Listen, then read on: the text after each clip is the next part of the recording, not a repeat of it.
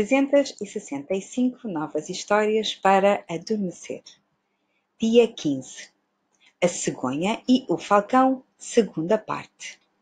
O falcão faz o seu trabalho, mas muitos dos destinatários estão descontentes. Antigamente, a cegonha não nos trazia só a correspondência. Ela também nos contava histórias da família e dos amigos. Este falcão não sabe nada das histórias que nos ligam Queremos a cegonha de volta. Perante todo aquele descontentamento, a cegonha tem uma ideia. Se calhar, nós os dois podemos completar-nos. Tu com a tua rapidez, eu com todas as histórias para contar. O que achas de nos unirmos? E assim, o Falcão e a Cegonha organizam o serviço de troca de correspondência e histórias. Fim.